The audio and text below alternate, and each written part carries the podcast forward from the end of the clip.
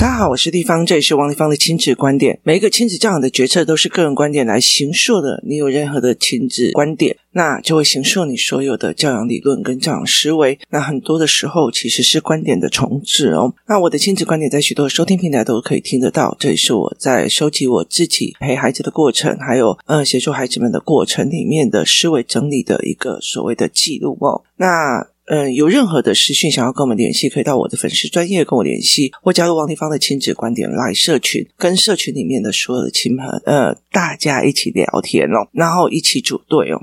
那呃有一次呢，我就要去高雄开课哦，然后呢，结果呢，我们就是坐上计程车，那结果呃，我们就是沿途的时候，我们经过了一家店。那他们就在讲说，哎，这里是不是有一家蒙古烤店收掉了？那司机就说，对啊，对啊，对啊，有一家蒙古烤，我开了好几十年哦，他收掉了这样子哦。然后司机就讲了一句，哎呀，那是大家的回忆，好可惜哦，都是经济的问题。那其实，呃，我就在想这件事情哦，我觉得这件事情其实让我觉得蛮有趣的哦。我的小孩也常常会跟我讲说，妈妈，我跟你说，我好喜欢什么什么店哦。那时候 Baby Boss 结束营业的时候，我女儿很感伤哎，其实。金华城哦，在那个时候，呃，金华城其实是非常有趣的事情。金华城正在筹备要盖的时候，我其实那个时候是在一个所谓的呃房地产的一个所谓的新闻台里面在做，就是媒体新闻。那个时候，他们有专门跑媒体，就是房地产的。媒体，例如说，呃，像现在的好房网，然后里面就会有记者或干嘛这样子。那我那个时候是在做那样子的撰稿活动，所以其实那时候金华成才他们才在做的时候，呃，那时候是一个打工性质的，所以我在那边。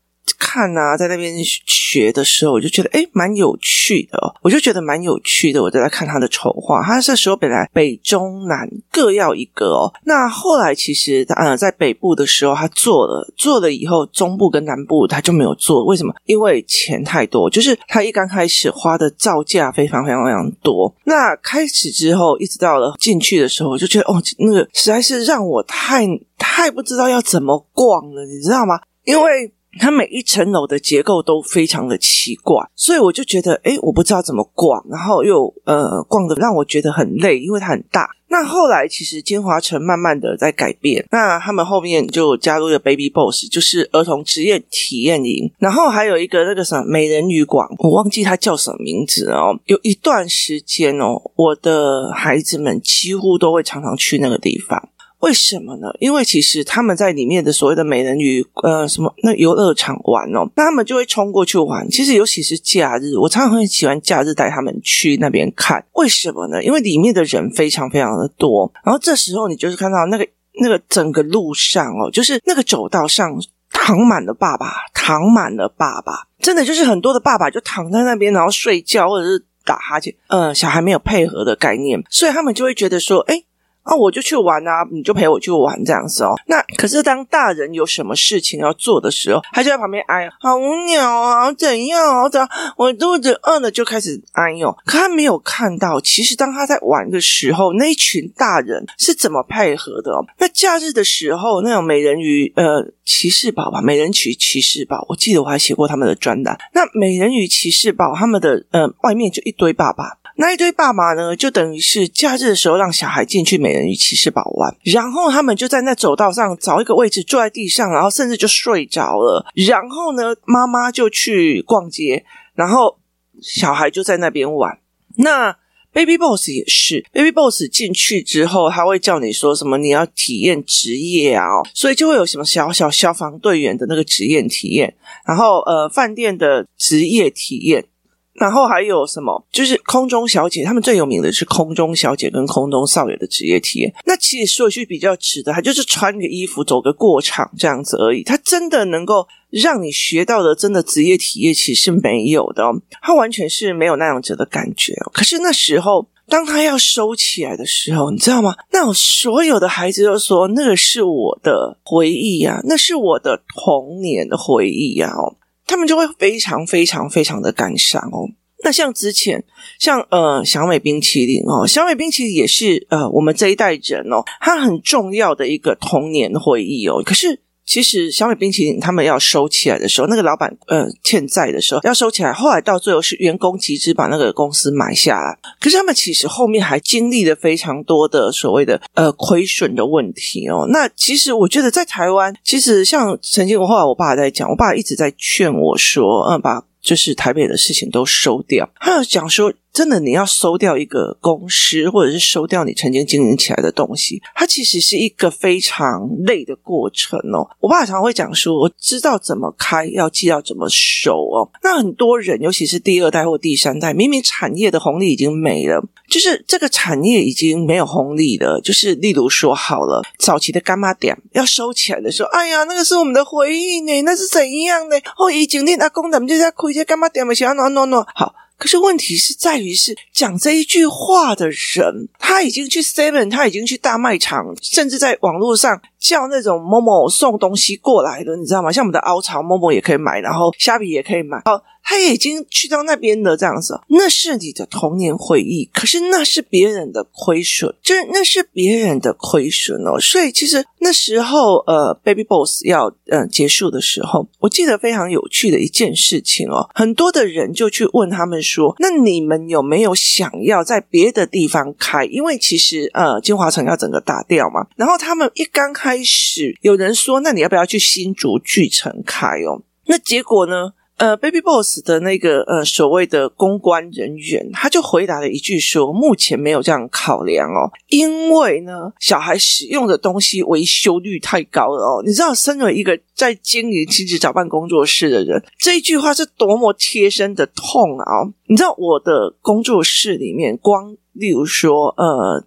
插头，光插头这一件事情哦，我不管用了多少的插电座，而且从我搬进去到现在，不知道为什么小孩就会去把插头给挖起来，你知道吗？这样插头外露又危险，然后又要再找水电工再来帮他整个再整个换，全部都换过，换过过没有多久，其实我跟你讲，他们还是照样把你踢坏、打坏、弄坏。然后甚至会，你知道人跑过去哦，就就把它踢坏掉了。我就用尽了所有的方法，它光插头这一件事情，那你就不要再讲玩具了哦，失踪的玩具、坏掉的玩具或干嘛。所以，其实当他们在讲说，哦，为什么要把 Baby Boss 收起来？这都是我童年的回忆哦。你的童年回忆是用别人的金钱帮你买单的吗？所以，其实我后来其实开始在。帮我的女儿做这样的思维模组，不是你的童年回忆，或是你的遗憾，必须用别人的口袋帮你买单的。例如说，像我的亲戚哦，他们曾经在某一个国家里面开了一个工厂，可是对他们来讲，他开工厂之后，后来到最后产业移开了，开始开始开始亏钱了。他开始亏钱，他想要把这些工厂收掉。好。可是问题在于是政府不愿意让他收啊！你收掉以后，我今年倒多少家？我不是数字很难看嘛？所以他就是要等一年，就你你申办要结束营业，到你真的结束营业哦，然后呢，你就要一年多，而且还要他们中央那个主管机关愿意让你哦结束营业哦，要不然你一切都要照旧哦。所以有些工厂会莫名其妙在晚上里面烧起来了，你知道吗？所以。在那个整个概念里面，他其实没有理解到一件事情，他会他会想要结束营业，是因为他亏损了嘛？今天不管是他身体上的亏损、脑力上的亏损、家庭上的亏损或经济上的亏损，例如说脑力上的亏损太烦了，就是有的人那种就是要收起来，就是 kill out，应该被 sense 啊，你知道吗？很烦这样。然后有的是金钱上的亏损呢。我那时候工作室附近有一家呃咖啡厅，然后那时候也在做亲子的，然后他们其实。就只是带小孩子在玻璃上画画，然后妈妈在旁边喝咖啡。那这样子，嗯，一个半小时是一千块吧？哦，就是只是就是画画啊，妈妈可以喝咖啡这样子。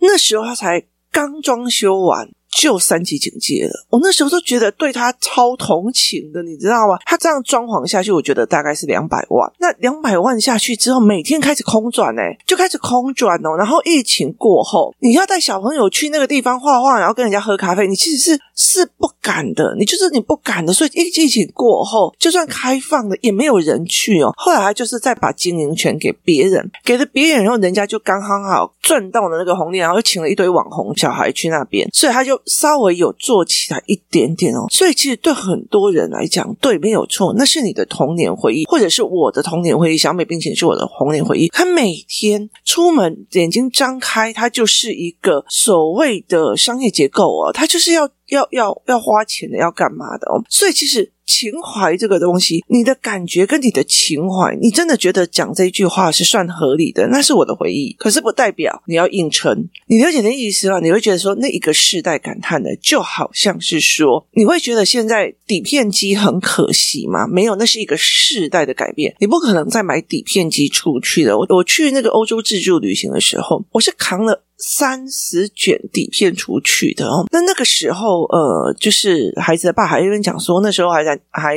男女朋友嘛，那神经病买那么多，你回来还要冲洗哦，所以每用一张，他就会开始叽叽叫，叽叽叫。可是后来最夸张的是，他一小时就给我用掉一卷，后来我就飙骂，为什么？因为他学建筑啊，就一直在拍建筑。所以后来其实呃最重要一件事情，那现在说穿了，我们基本上乱拍啊，小孩子把你的手机拿去乱拍照，你都不会骂他，为什么？因为容量嘛，他把它删掉就好了。拍了以后删掉这些东西，对你来讲其实没有多大的成本哦。可是你拍一张底片，然后你就有冲洗的成本，然后你拍烂了，它还是有冲洗的成本，那你还有时间成本，所以那个东西都是成本哦。所以你不会觉得哦，Konita 不见，那是我童年的回忆哦，那童年的回忆是没有人依照他自己要破产再破产再破产，然后帮你维持那个童年回忆哦。所以其实像最近有一个什么跑跑卡丁车，台服突然警告还要停止呃营运，网友也在那边悲鸣，那是我的童年哦。每一个行业都有它的经营成本跟行动成本，这些所谓的经营成本，他们一亏钱你就要亏很久。只是说有人说这是我的童年回忆，就必须要。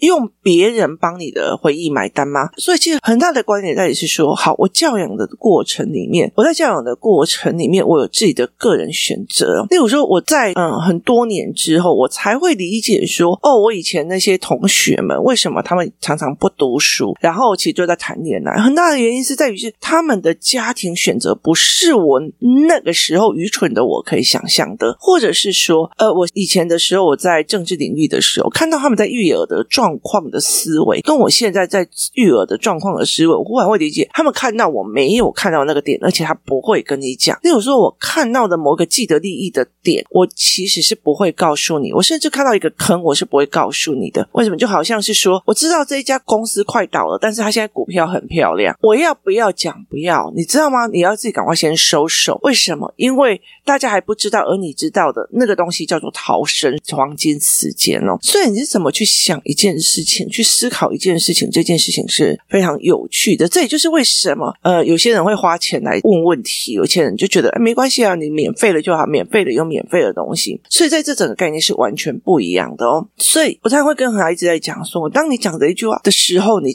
已经助长孩子是用感觉在思考，而且用感觉在所谓的呃情绪勒索，用感情勒索。那如果你有一些人就觉得，哦，我这个店是大家所爱的，我干嘛？你在边苦撑死撑着哦，然后你就会一直觉得你自己好像被背叛哦。你你在经历了阿公的干嘛点，所有的老灰啊都说这是我的回忆，这是我的回忆哦。然后你就看到那个某某跟虾皮的车直接进他家，然后他们家有一堆默默的纸箱。那个时候你会不会觉得。其实你在顾着他的回忆，但是他其实没有在顾着你的金钱哦。所以其实后来我在跟我的朋友在聊这一块的时候，我就觉得台湾有很多人用这样子的语言在讲话，例如说：“哦，拜托，好不好？不要你们只要有小孩，然后 po 几个照，就好像自己是亲子作家或亲子怎么样，有的没有。”然后他们就会开始讲说：“拜托，穿成那样也敢要说什么什么网红干嘛？有的没有。”然后下面就一开始批评：“哦，我不喜欢某某某，因为我和他都不喜欢。”可是这个网红没有必要依。照你的喜欢与不喜欢在过日子，就是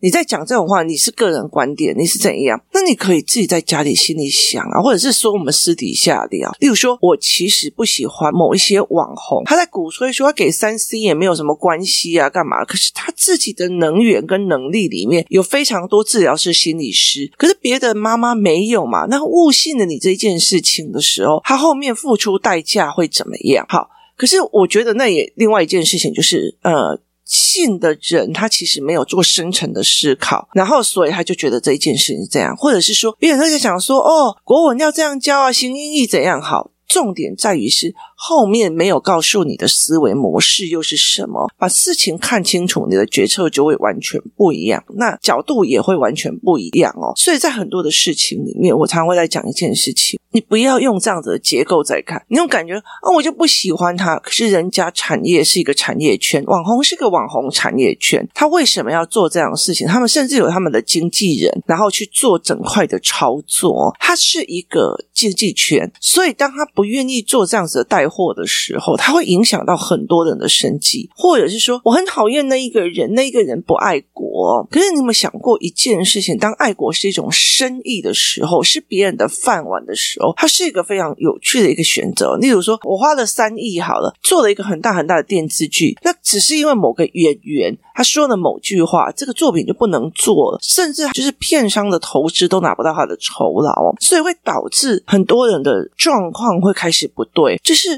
呃，你有时候你在说的某一句话，并不是你内心说可以认同的，但是因为它牵扯了太多的位置跟事情，例如它牵扯了别人的家庭，因为他们需要这笔钱，牵扯的什么？所以很多的时候，我就觉得说，一个人的感觉，一个人的，呃，有时候真的，我们常常讲说，嗯，不喜欢父母的情绪勒索，后来我们就觉得那种感觉其实是很多的哦，就。你不喜欢这样弄，我我感觉很不舒服。你这样让我感觉看起来很恶烂，好。可是人家没有必要依照你的感觉在过日子哦，所以这些事情是课题分离哦，就是你把你的感觉放很大，或者是我把我的感觉放很大，所以那时候我就跟我的孩子讲，为什么别人要为你的回忆来买单？为什么别人要为你的感觉来买单哦？所以其实呃很多的事情就是你那时候有时候像在很多的概念里面是，像我有一次就在看一个影片，然后那一个清洁的人员他只是阻止了一个人，他只是阻止了一个。人说你不要乱丢烟蒂，就就被打，打了以后过没多久他就死掉。那你会讲说这是情绪控管的问题，对，他有情绪控管的问题。可是他为什么情绪要控管呢？情绪控管的前提在是你好啊，干不干没送啊嘛？你让我的感觉不爽了嘛？我抽个烟丢个烟蒂，你是怎样？你那么多说，你让我感觉。不爽，我没有就事论事在说，对，没有说我乱丢烟蒂会造成你的困扰，或者是造成环境的困扰，所以对，我不应该乱丢垃圾，就事论事应该是这样。可是我丢又怎样？你既然敢来说我，你让我感觉没送了吧？所以他开打，所以他就过失致死。所以前面在于是因为我感觉为大，所以你是应该是这样吗？所以很多的概念说，哦，这可会让我的儿子觉得很不开心呢，这会让我的儿子觉得很难过呢，这会让我儿子觉得怎样？就是其实你有时候会觉得不知道为什么这个小孩就变成这个样子，有没有意识到很多的时候我们让孩子过度放大了他的感觉，就是。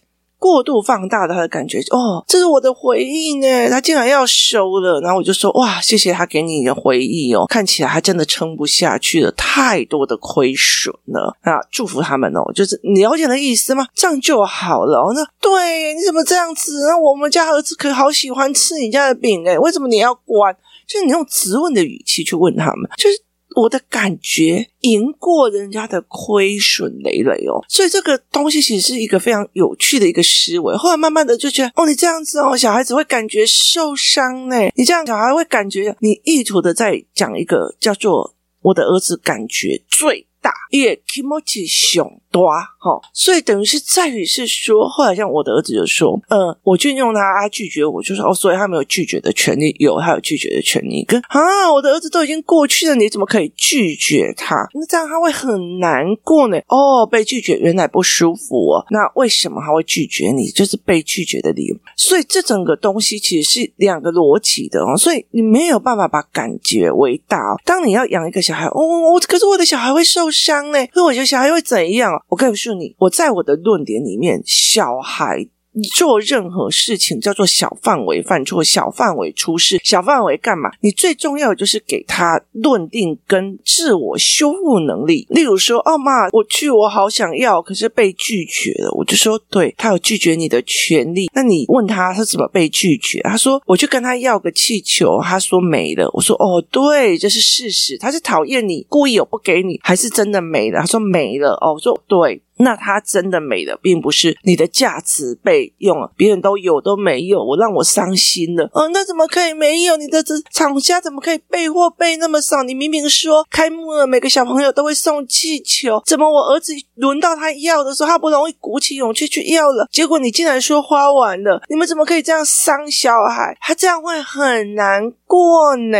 那例如说我的话，我就说哦，所以他不够了啊，你预期落空，对不对？预期落空一定会这样。那你你自己想想看，他应该是没有办法估计到原来人会来这么多，原来来索取的小朋友会这么多，所以他的预估量有一点出问题了。那没有关系，我们看看还有没有地方可以再拿到气球。那例如说，你就可以带他去文具行买或干嘛，就是。我在 A 地方预期落空，我其他地方还是可以做，这叫做思想里面做出来的所谓的自我疗伤系统的预言。好，当你没有去做过，你怎么可以跟我的小孩难过呢？他好不容易鼓起勇气去拿了，你就进来就说没有的，我的小孩会难过，你怎么可以让我的感觉难过呢？我不管你备货备的够不够，气球够不够，人多不多，是不是预估的问题？他妈的，你就让我不舒服的啦！你有意思吗？你让我文件北松因为朋友是要北送快递的北塞，这这整个概念就是我的小孩感觉为大，所以当很多的时候，就是当